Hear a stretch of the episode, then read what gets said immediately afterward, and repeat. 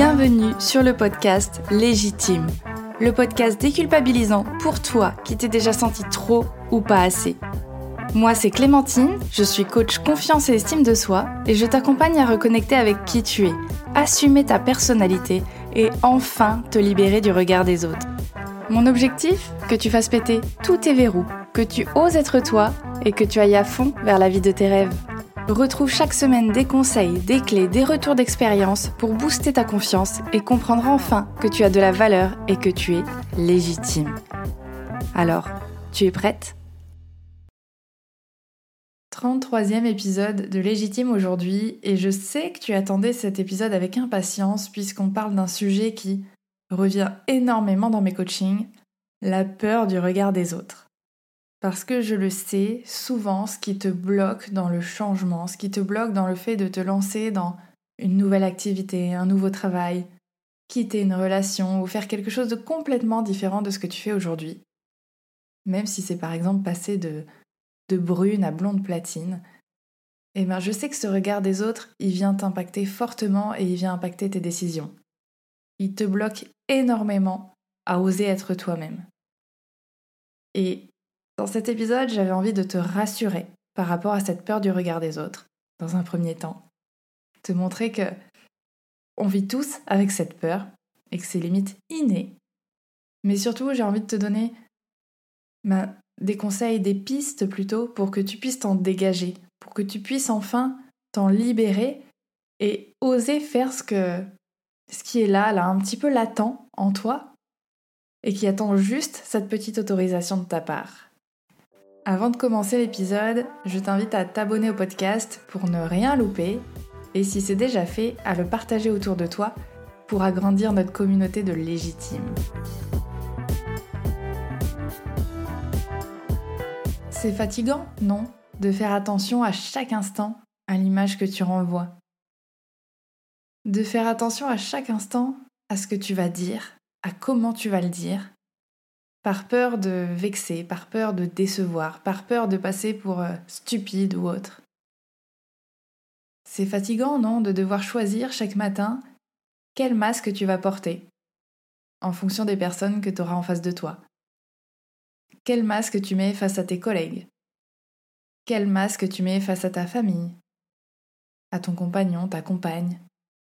Face à tes amis, même les plus proches?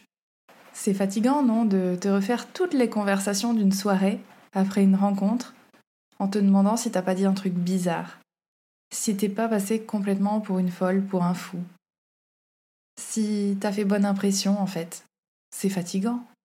Et puis surtout, c'est fatigant de même plus savoir qui tu es parce que tu t'es plié aux attentes des autres, ou en tout cas ce que tu crois être les attentes des autres de tellement plus savoir ce qui est bon pour toi, quelles sont tes limites, quels sont tes besoins.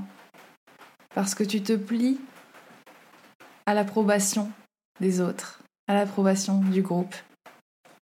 C'est fatigant, non, d'être complètement perdu et de pas savoir où tu vas, qui tu es, ce qui te ferait du bien, et de pas savoir comment t'affirmer, comment prendre ta place face aux autres.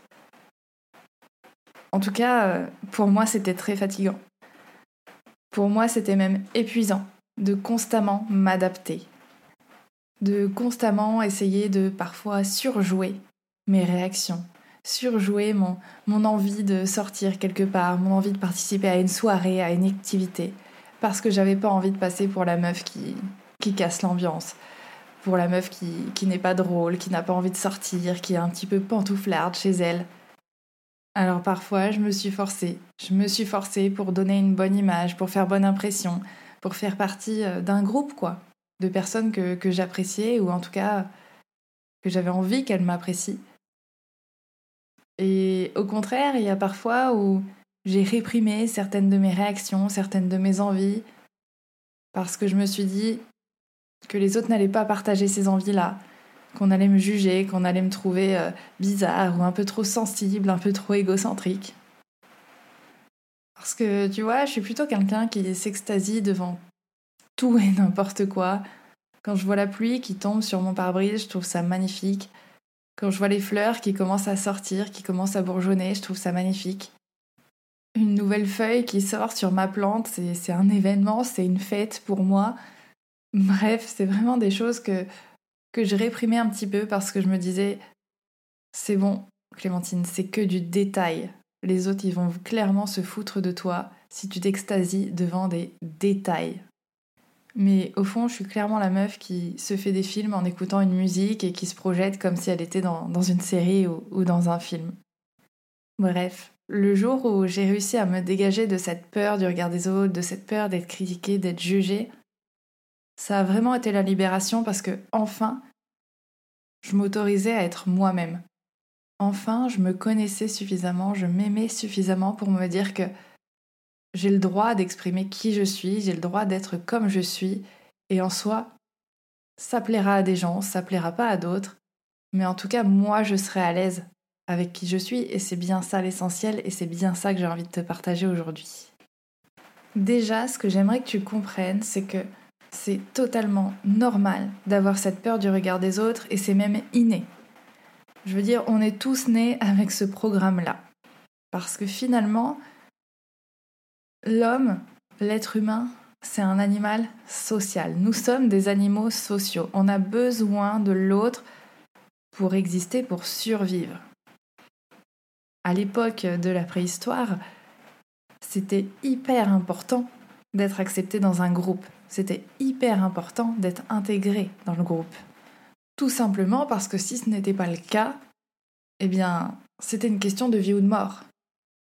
Si tu étais inutile au groupe, si tu n'apportais pas de plus-value au groupe et que tu étais rejeté, ben, c'était signe de mort finalement. Ton cerveau, il associait ça à la mort parce que tu pourrais jamais te débrouiller seul dans la nature, sans feu, sans armes, sans groupe pour te protéger, pour t'aider à survivre.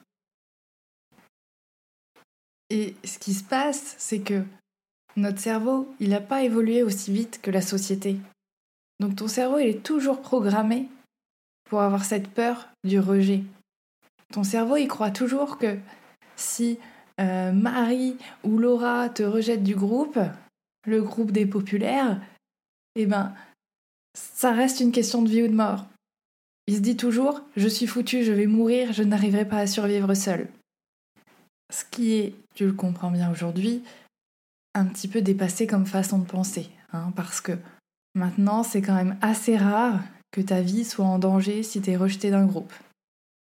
Tu arriveras normalement à survivre, à retrouver d'autres personnes, à euh, survivre même par toi-même, hein, avec le confort de notre société moderne. Je pense qu'il y a moins de risques que tu te fasses bouffer par, euh, par un animal sauvage euh, qui traînerait au coin de ta rue. voilà, tu vois ce que je veux dire.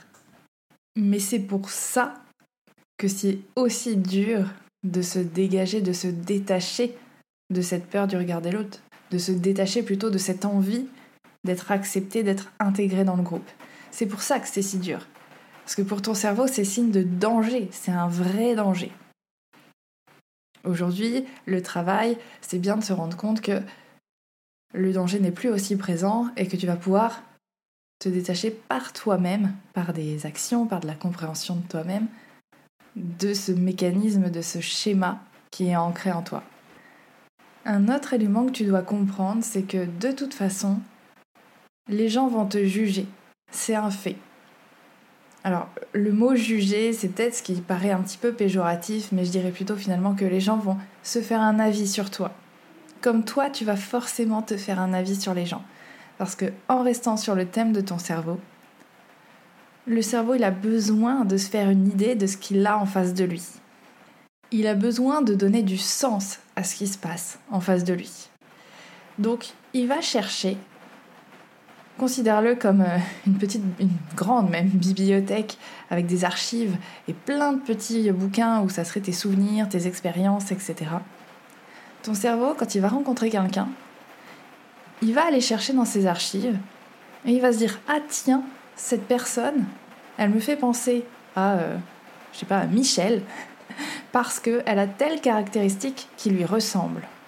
Que ce soit dans le physique ou dans le comportement, cette personne a des caractéristiques que je connais.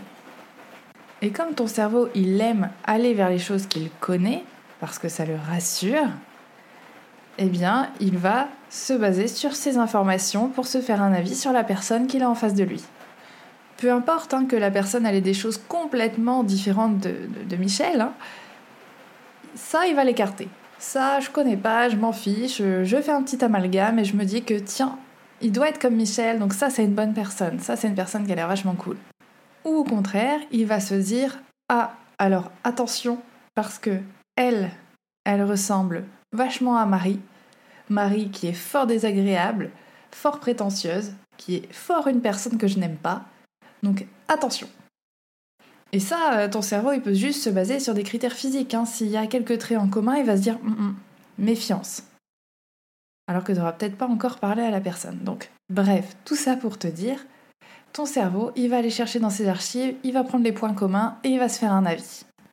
Donc je place ça là, mais du coup, la première impression n'est pas toujours la bonne. Mais quand tu comprends ça, déjà, que de toute façon, toutes les personnes que tu vas croiser vont se faire un avis, conscient ou inconscient, hein, mais vont se faire un avis sur toi, et que toi-même tu te fais un avis sur chaque personne que tu croises, même si c'est un avis plutôt neutre, mais tu te feras quand même un avis, eh bien, ça pousse forcément à te dire que de toute façon, il va falloir faire avec la peur du regard des autres parce que le regard des autres sera toujours présent. Mais c'est important que tu comprennes également que c'est pas parce qu'une personne te regarde qu'elle est en train de se créer un avis sur toi que c'est forcément un avis négatif. Je donne toujours cet exemple parce que c'est le jour où je me suis vraiment rendu compte de moi, mon jugement et de comment je pouvais paraître, quel regard je pouvais donner aux autres. Une fois j'étais dans le bus j'ai vu monter euh, une fille qui avait un style que j'adorais. Alors je sais plus quoi exactement, hein, si c'était ses vêtements, son sac, ses cheveux, peu importe. Et du coup, je, je l'ai un peu fixée parce que j'étais en train de regarder son style et de me dire waouh, j'aimerais bien être capable de porter ce genre de vêtements ou de coiffure. Et je me suis dit, je me suis rendu compte à ce moment-là, si la fille me regarde, elle va croire que je suis en train de la juger, que je suis en train de, la critiquer peut-être intérieurement, parce que finalement mon visage il est euh, assez neutre, assez euh, pas forcément expressif. Hein. Quand je suis dans le bus, je suis pas en train de, de, sourire à tout va. Et je me suis dit, si ça se trouve, elle va croire que je suis en train de la juger et de la critiquer. Alors que finalement, j'étais au contraire en train de, lui faire des compliments, bon, internes, mais des compliments quand même. Et sincèrement, moi, ça m'a aidé à relativiser parce que je me suis dit, peut-être en fait que les personnes dont j'ai l'impression qu'elles me jugent, elles sont juste en train de se dire Waouh, j'adore son style, ou Waouh, j'aimerais bien être comme elle, Waouh, j'aimerais bien faire ça, moi je suis pas capable de porter telle ou telle chose, moi je suis pas capable de créer mon podcast ou je ne sais quoi. Plutôt que de me dire C'est peut-être forcément du jugement négatif. Pour moi, déjà, ça a été un, game changer, comme on dit, avec mon super accent anglais. Ça a tout changé pour moi. Et tu vois, c'est pas si compliqué. Mais c'est vraiment déjà de montrer à ton cerveau, d'expliquer à ton cerveau, écoute, peut-être oui que cette personne, euh, je lui plais pas, mais peut-être au contraire qu'elle est admirative, ou en tout cas peut-être qu'elle a un avis positif sur moi. Donc entraîner ton cerveau à penser que oui, ça peut être positif. Et ensuite, il va falloir qu'on soit honnête envers nous-mêmes. C'est que en soi, je sais très bien que tu t'en fous du regard des autres. C'est pas le regard des autres qui te gêne. C'est un mensonge de se dire ça. Ce qui te gêne, c'est ton propre regard sur toi. C'est toutes les faiblesses, les défauts, les complexes que tu penses avoir. Et je vais te donner deux exemples bien concrets pour illustrer ça. Premier exemple, quand t'aimes pas ton image, quand t'aimes pas ton corps, et que ton conjoint, par exemple, il va constamment te faire des compliments en te disant Mais si, mon amour, t'es magnifique comme ça, j'aime comme tu es, il n'y a pas besoin de changer. Quand il passe son temps à te rassurer sur ton corps, que tu aies des petits kilos en trop, selon toi, que tu sois mal coiffé, que tu sois euh, réveillé un petit peu avec les cernes sous les yeux, peu importe, et qu'il te rassure constamment. Est-ce que vraiment ça te rassure? Est-ce que ça te fait du bien qu'il te complémente Est-ce que là, du coup, tu te dis Ah punaise, merci. Merci, oui, c'est vrai, effectivement, euh, je suis plutôt canon, euh, je me plais bien, t'as raison, j'ai pas besoin de complexer. En toute honnêteté, je pense que la réponse est non. Je pense que ça te rassure pas vraiment. Ou alors oui, pendant deux minutes, quand il est en train de te le dire, mais je pense que la minute suivante, t'es déjà en train de te dire Ouais, mais non, il dit ça pour me faire plaisir. Ou il préfère éviter le conflit, il sait très bien où ça va mener. Ouais, en fait, il le pense pas vraiment. Ou encore, l'amour rend aveugle, donc en fait, il se rend pas bien compte. Parce que c'est toi qui es gêné par ton corps, par ton image. C'est toi qui complexe. C'est ton regard sur toi que tu dois changer pour commencer à accepter les compliments. C'est quand toi-même tu croiras que tu, ton corps est bien, que on s'en fiche que tu sois bien coiffé, bien maquillé, bien, bien pouponné. C'est quand toi tu seras convaincu de ça que tu te laisseras convaincre par les compliments. Je te donne un deuxième exemple personnel. J'ai une amie qui euh, s'est reconvertie dans la correction et dans la traduction de, de textes. Et du coup, quand on lui parle, quand je lui parle, j'ai parfois ce petit complexe de me dire ah, je vais faire une faute d'orthographe, elle va se foutre de moi, elle va me juger parce que j'ai fait une faute. Et si ça se trouve, elle, elle se dit non mais attends, c'est pas possible de faire une faute comme ça. Mais là encore, c'est moi qui me mets cette pression-là parce que elle, elle me l'a dit, elle nous l'a dit à une autre amie. Elle s'en fout, elle n'est pas là pour nous juger, elle n'est pas là pour nous pointer du doigt. Son métier, c'est pas de pointer du doigt les erreurs des gens, son métier, c'est que quand on lui demande, elle aide à la correction. Mais pas dans le quotidien, elle s'en fiche, c'est pas une dictatrice de la correction. C'est moi que ça gêne. C'est moi qui suis mal à l'aise de potentiellement faire des fautes d'orthographe. Parce que si je fais des fautes, ça veut dire que je maîtrise pas parfaitement euh, le français, que j'ai encore des lacunes, et que mon petit côté perfectionniste n'apprécie pas de faire des fautes et d'avoir des lacunes en français. Si on va plus loin, ça pourrait même dire qu'est-ce que ça veut dire de moi si je fais des fautes d'orthographe? Qu'est-ce qu'elle va penser de moi? Est-ce que je vais perdre est-ce qu'elle va perdre de l'estime pour moi parce que je fais des fautes d'orthographe? Alors je te rassure, je vais pas aussi loin dans ma réflexion, mais généralement, quand on est gêné par quelque chose, c'est un peu ce type de, de questionnements qui nous viennent à l'esprit. C'est un peu ça qui vient nous pourrir euh, nos pensées, qui vient nous pourrir nos comportements, qui vient nous pourrir notre vision de nous-mêmes. C'est nous qui sommes gênés, c'est nous qui nous mettons la pression sur un résultat, sur des attentes. Et sur des attentes qui ne sont peut-être juste fictives, juste imaginées par nous. Parce que nous, peut-être, on attend ça des autres et qu'on a l'impression que les autres attendent ça de nous également. Ou parce qu'on a l'impression que les personnes en face de nous réussissent mieux. Elles, elles s'en sortent très bien. Elles, elles ont une forte confiance en elles, elles ont une très bonne estime d'elles-mêmes, ça se voit. Elle, elle réussit tout ce qu'elle entreprend. Elle, elle a jamais peur. Mais ça, c'est encore des suppositions, c'est encore des suggestions. Mais est-ce que c'est vraiment la vérité? Est-ce que tu es déjà allé poser la question à quelqu'un que que tu admires? Est-ce que tu es déjà allé lui demander? Est-ce que toi tu doutes parfois? Est-ce que toi parfois tu as du mal à passer à l'action parce que tu as peur de ce que penseront les autres? Parce que je vais te donner un autre exemple, j'aime bien donner des exemples. Hier, je regardais euh, sur YouTube euh, Hot Ones, une émission euh, présentée par Ken Kojandi qui recevait Alexandre Astier, donc le créateur de Camelot. Et lui-même disait que très souvent, il avait peur de ne pas être à la hauteur. Alors que, quand même, on peut avouer que Camelot, euh, ça a été une grande réussite, entre autres, ainsi que son spectacle L'Exoconférence. Mais il a également très souvent peur de ne pas être à la hauteur. Si tu le souhaites, je te mettrai le lien en description pour que tu ailles voir l'interview. Mais j'ai trouvé ça intéressant de se dire, même les personnes qui semblent réussir, à qui tout semble sourire, eh bien, elles aussi, elles ont peur du regard des autres, elles ont peur d'être jugées, elles ont peur de ne pas être à la hauteur des attentes des autres. Et pourtant, oui, il y a des gens qui seront insatisfaits de ce qu'ils produisent et d'autres personnes qui seront ravies qu'ils produisent encore de nouvelles choses. Enfin, il y a un truc auquel j'aimerais que tu réfléchisses. Tu sais, il y a cette phrase qui dit La vie des autres, c'est la vie des autres. Ça peut paraître un peu bateau, mais finalement, ça illustre très bien un des principes de la PNL. Je t'en ai déjà parlé dans un épisode qui est Chacun sa carte du monde. On a tous une vision différente du monde, une réalité différente. Et la question que je t'invite à te poser, parce que au lieu de t'adapter constamment aux personnes en face de toi, que ce soit des inconnus euh, ou ta famille, tes amis, est-ce que tu t'es déjà demandé si eux, ils correspondaient à 100% à tes critères.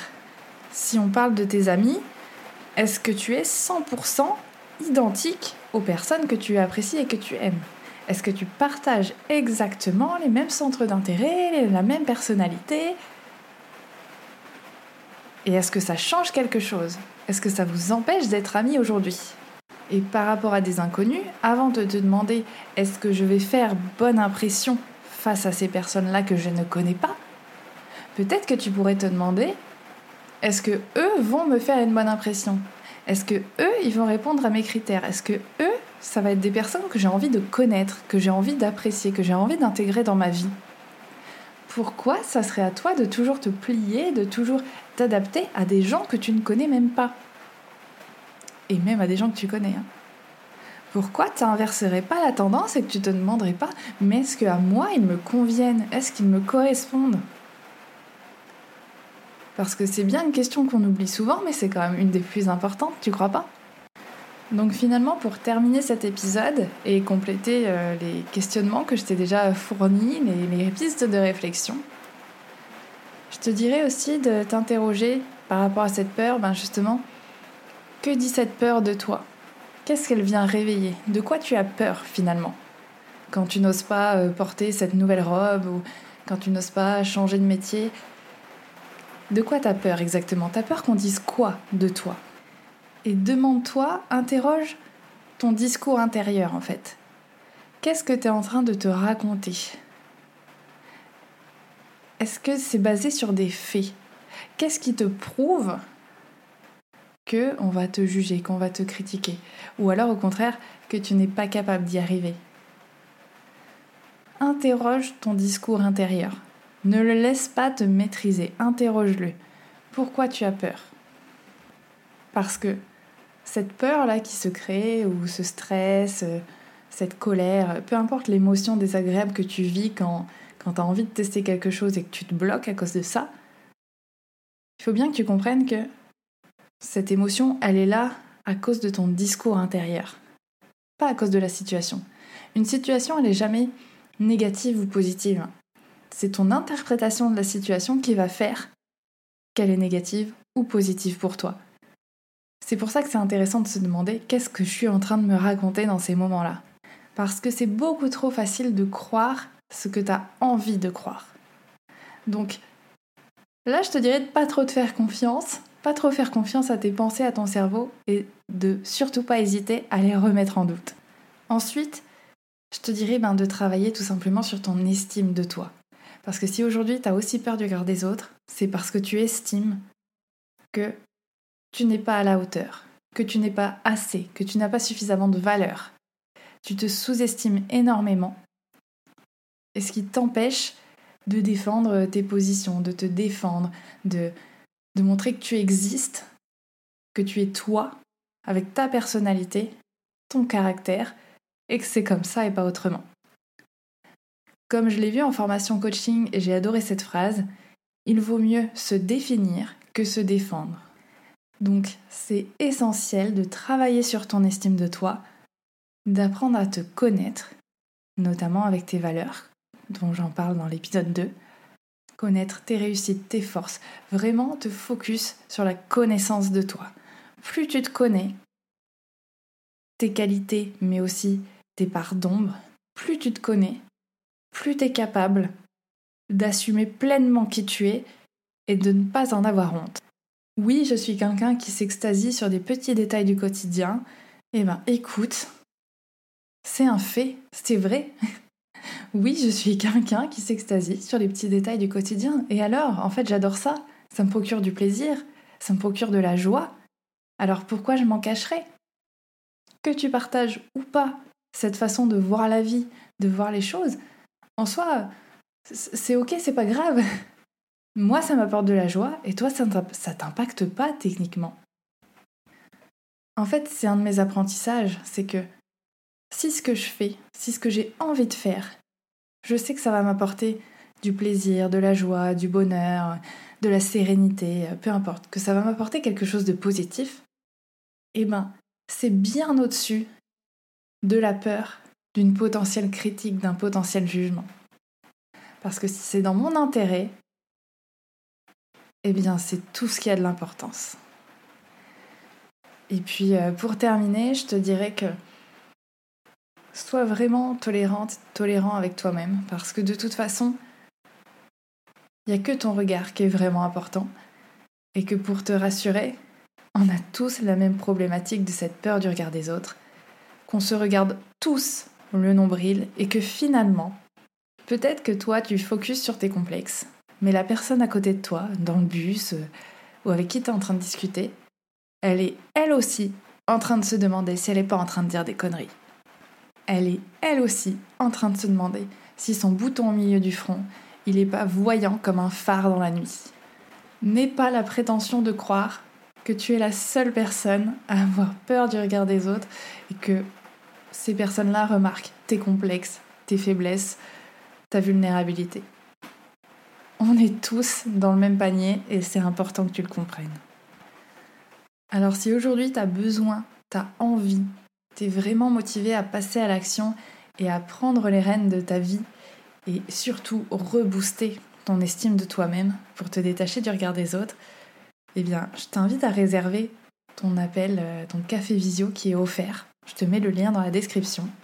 Et on pourra parler ensemble de ce qui est possible de faire en coaching par rapport à ça. Parce que pour moi, c'est quand même assez génial de voir les transformations qu'on peut faire en quelques séances pour enfin assumer pleinement qui tu es sans en avoir honte, sans en avoir peur. J'espère que cet épisode t'a plu. J'en ferai sûrement un second sur ce regard des autres et, comment euh, s'en détacher, parce que je trouve que c'est un sujet très intéressant et que ça mérite plus d'approfondissement. Mais dans tous les cas, si cet épisode t'a plu, euh, je t'invite à le partager autour de toi, parce que je suis certaine que ça aidera d'autres personnes. Je te souhaite une excellente journée, soirée, après-midi, et je te dis à la semaine prochaine pour un nouvel épisode de Légitime.